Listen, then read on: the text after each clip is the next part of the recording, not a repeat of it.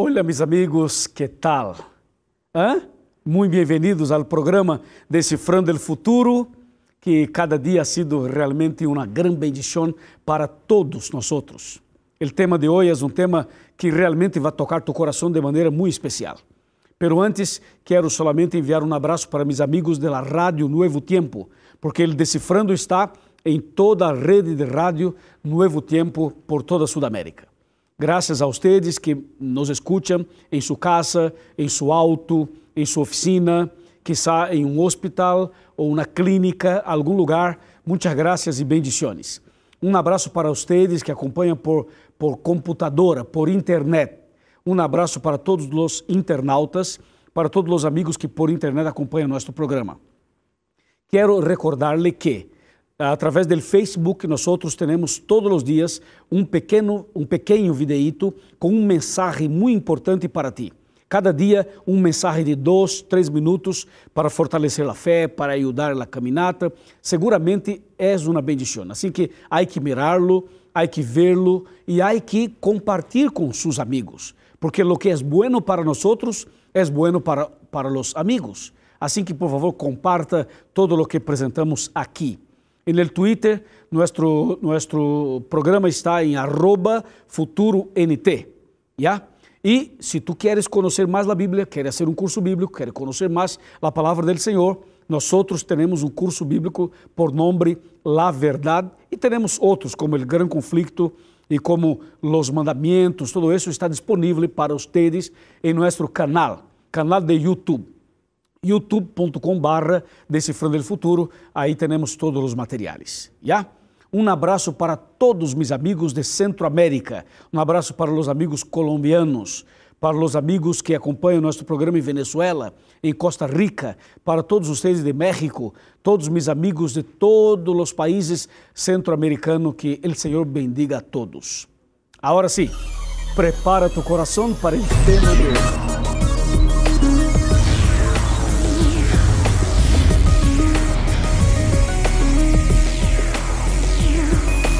Aquí comienza Descifrando el Futuro con el pastor Luis González.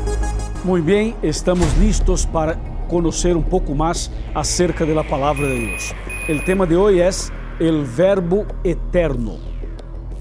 Aquí tengo la Biblia en mis manos y con Cristo el corazón queremos empezar el tema.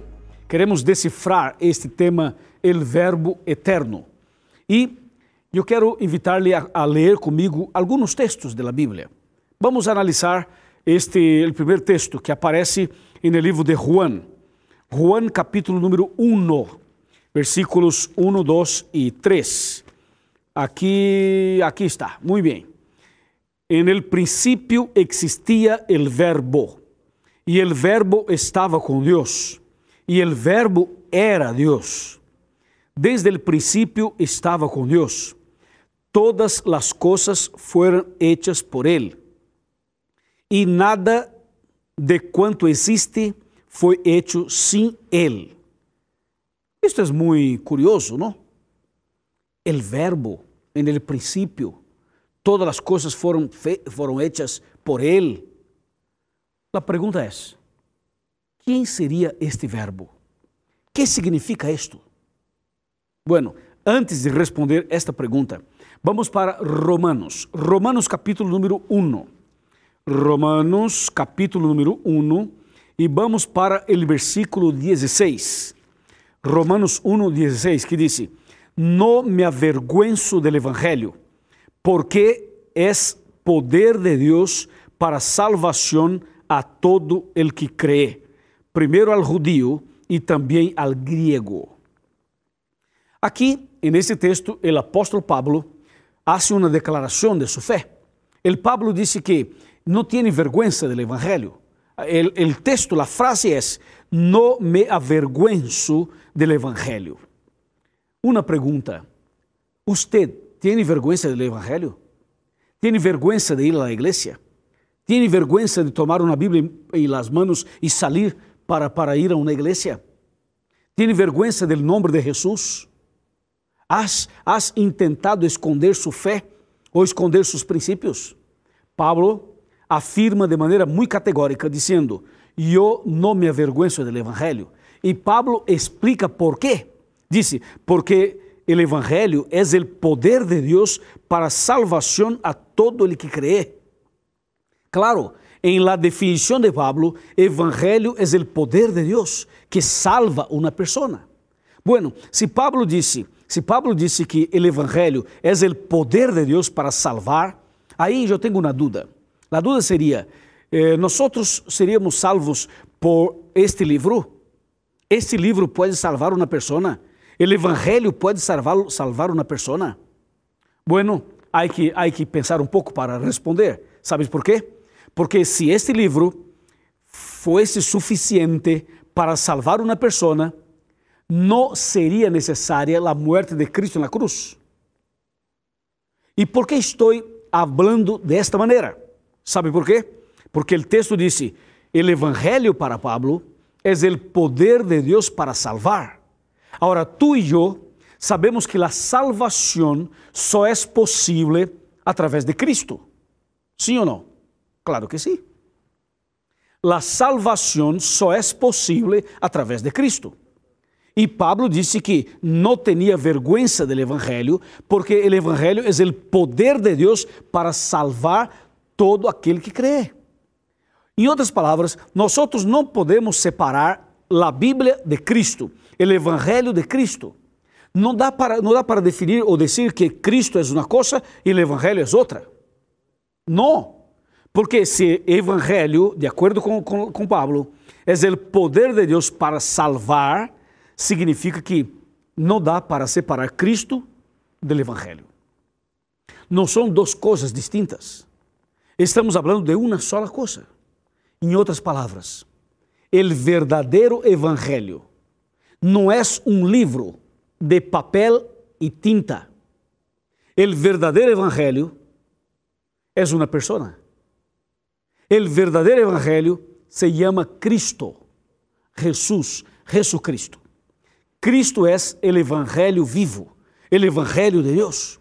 Incluso, para confirmar a ideia, quando Cristo estuvo aqui, nesse planeta, não havia, não existia o Novo Testamento.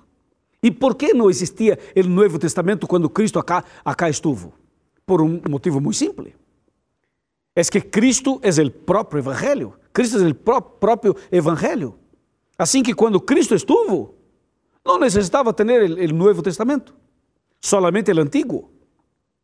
Agora, quando Cristo ressuscita e regressa ao céu, então aí empieza a preparar o Evangelho, o Novo Testamento. Pero Cristo é o próprio Evangelho.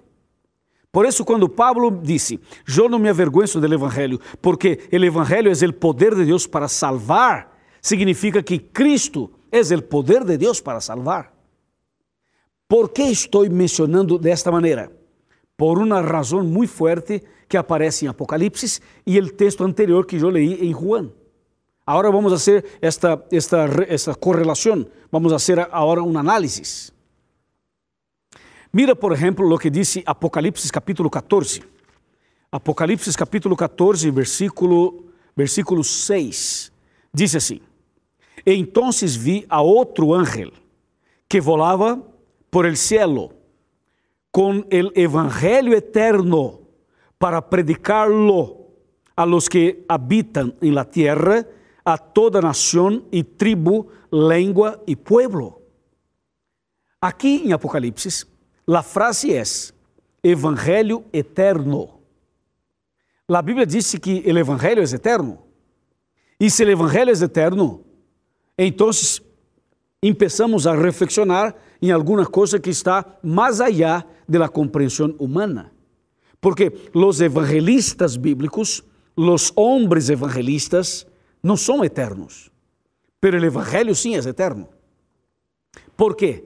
Porque quando disse Apocalipse que o evangelho é eterno, é uma referência a Cristo.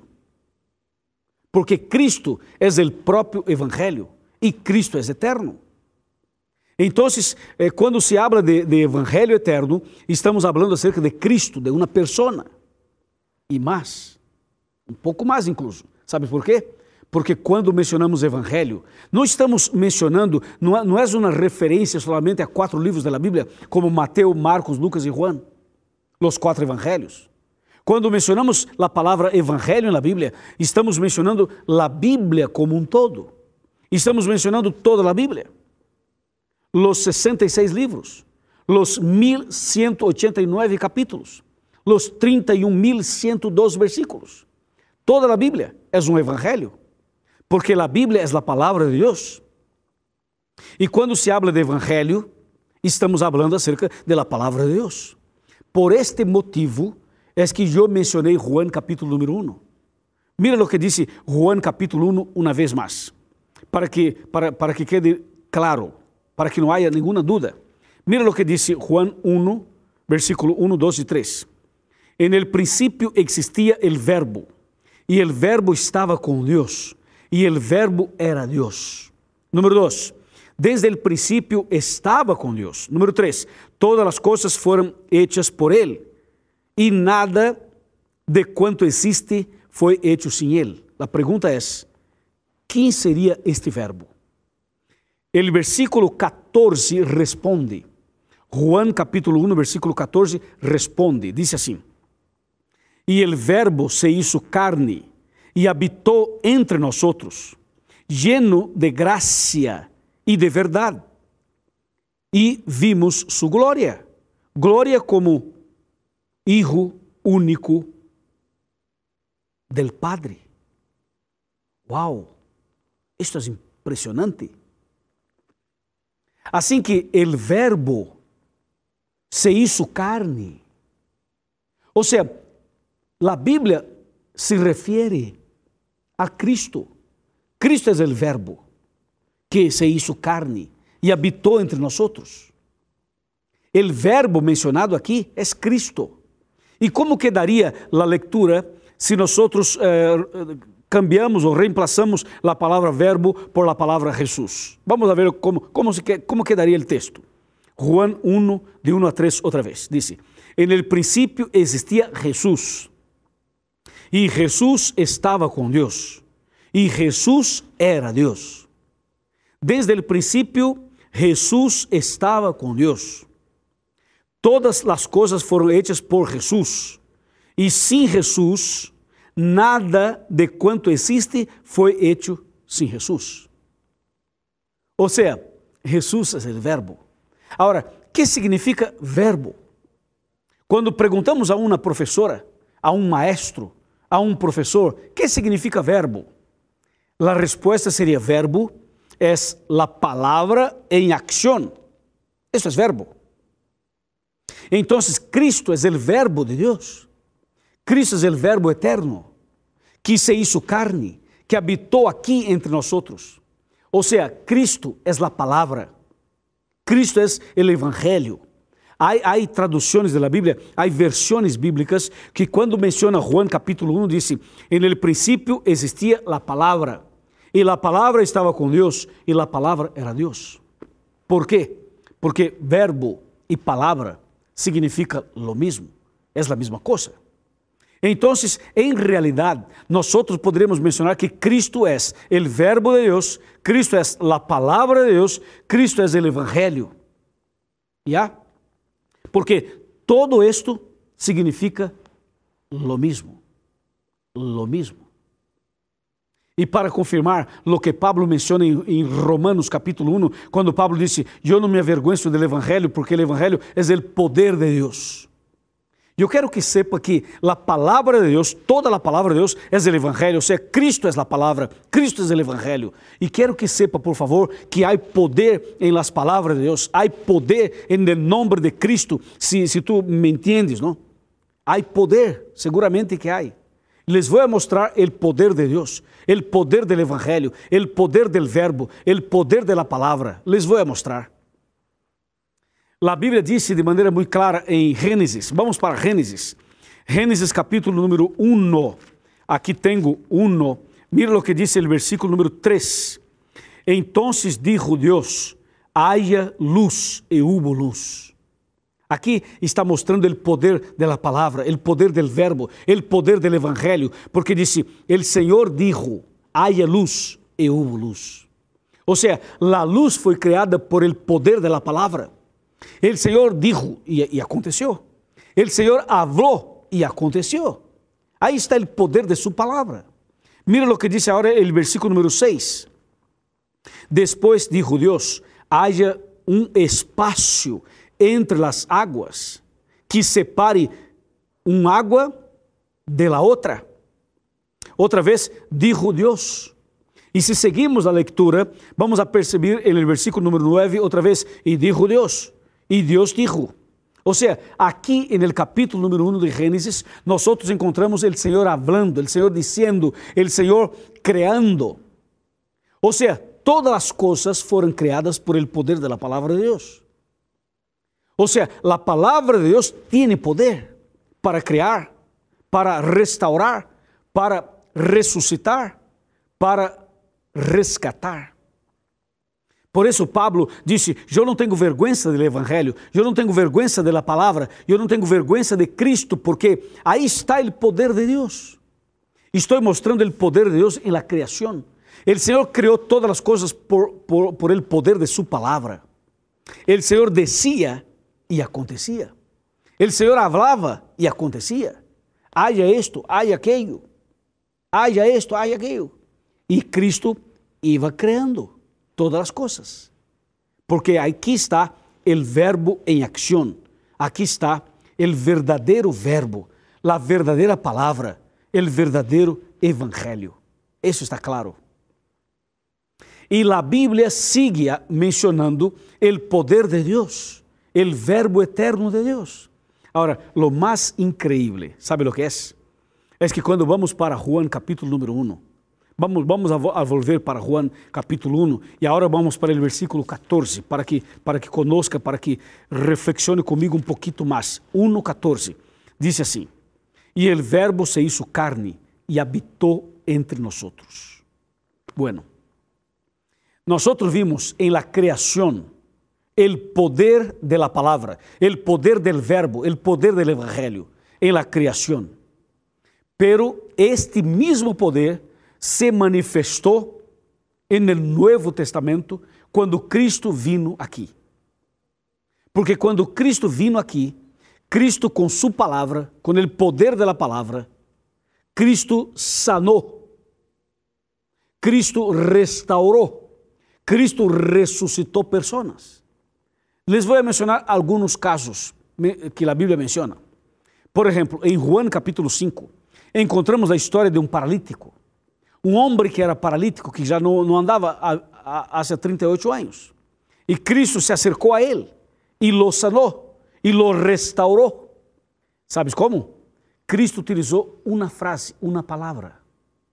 Cristo disse: Levanta-te, toma tu camilla e anda. Ou seja, uma frase, uma palavra. Sanou o paralítico, lo restaurou lo transformou. Amém. Alabado seja o Senhor. Quando vamos para Juan capítulo 9, encontramos Cristo sanando um cego. El cego estava aí, não? E Cristo lo toca. E Cristo só menciona uma palavrita, pero pequena. Disse, ve. E o homem viu. Ou seja, Cristo sanou el cego, el paralítico. Cristo também sanou o leproso, a mulher que tinha um problema de, de, de, de hemorragia de sangue. Cristo sanou, por exemplo, eh, outras pessoas que estavam enfermas. E Cristo, incluso, sanou a mulher pecadora, a Maria, que era uma prostituta. E Cristo ressuscitou Lázaro, ressuscitou o filho de la, la viuda. Cristo ressuscitou a hija de Jairo. Cristo hizo coisas impressionantes, ¿sabes como? Com sua palavra, com o poder de sua palavra, porque Cristo é o poder de Deus para salvar todo aquele que cree. Assim que nós vimos o poder do Evangelho, o poder da palavra, o poder do Verbo eterno em la criação e agora em la redenção, em el Nuevo Testamento. Pero quero reflexionar contigo um detalhe. Aqui tenho a Bíblia. Este livro é a boca de Deus. E aqui tenho as palavras de Deus. Aqui tenho o evangelho verdadeiro. Ou seja, Cristo morreu na cruz, Cristo foi sepultado, ressuscitou e volveu ao céu. Cristo está no céu. Nós não, não o podemos ver, mientras que, mientras que venga, ou seja, quando Cristo regressar, sim. Quando Cristo regressar, sim, pero antes não. Então, se Cristo está no céu, fazendo um trabalho de intercessão por nós, e se nós, porque somos pecadores, não podemos ver a Deus, como então podemos receber do Senhor as orientações para uma vida vitoriosa? É através da Bíblia.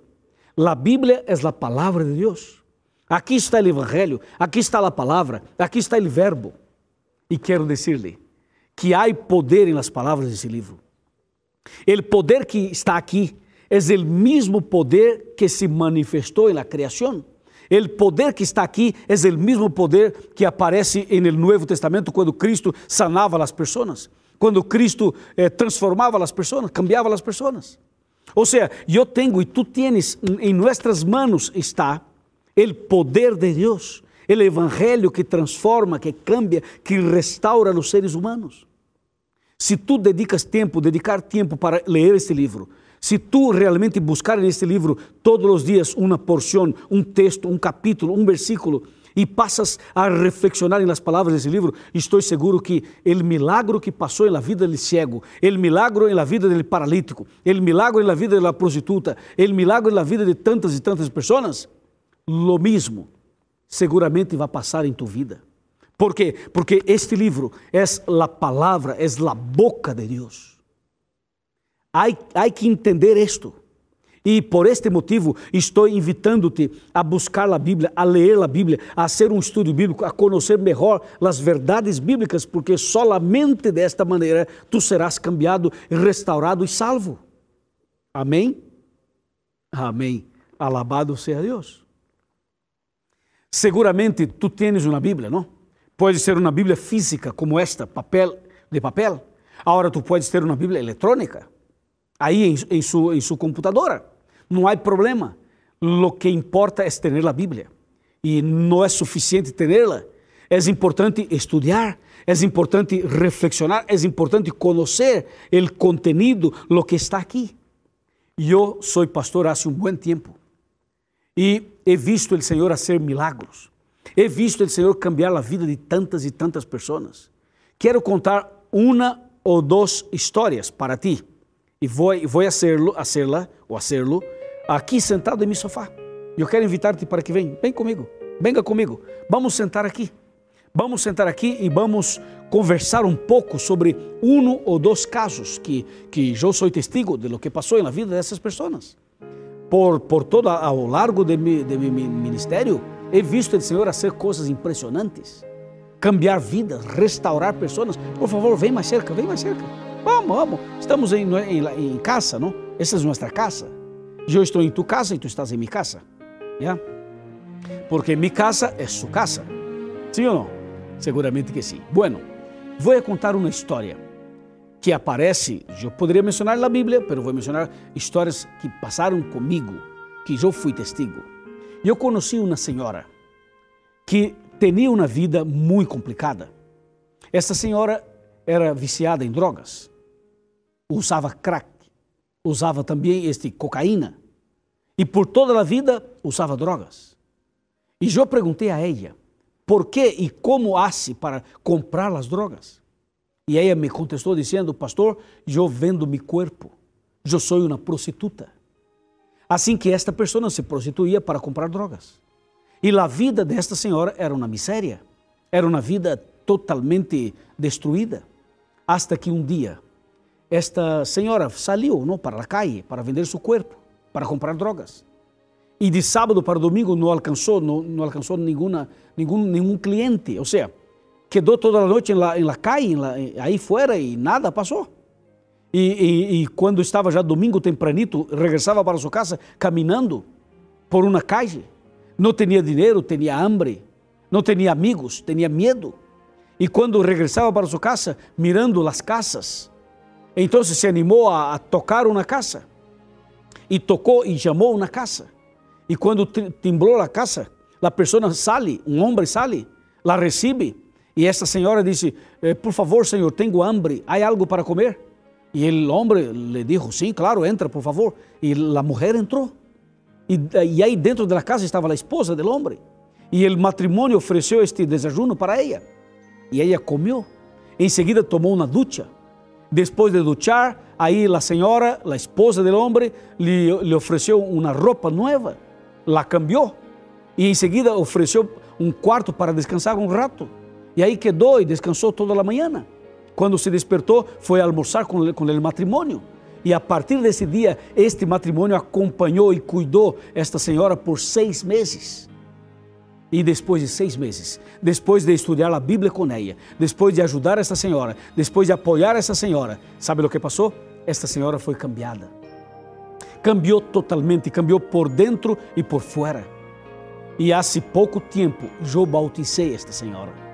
Se tu la encuentras, não vas a reconhecer, porque és uma pessoa cambiada. Agora se veste diferente, tem uma cabeça diferente, pensamentos diferentes, coração diferente Aí está o poder do Evangelho, aí está o poder do Verbo. O Senhor cambia a vida das pessoas e seguramente pode cambiar a tua, pode cambiar a tua, de tu família. Seguramente o Senhor está com a mão extendida sobre ustedes.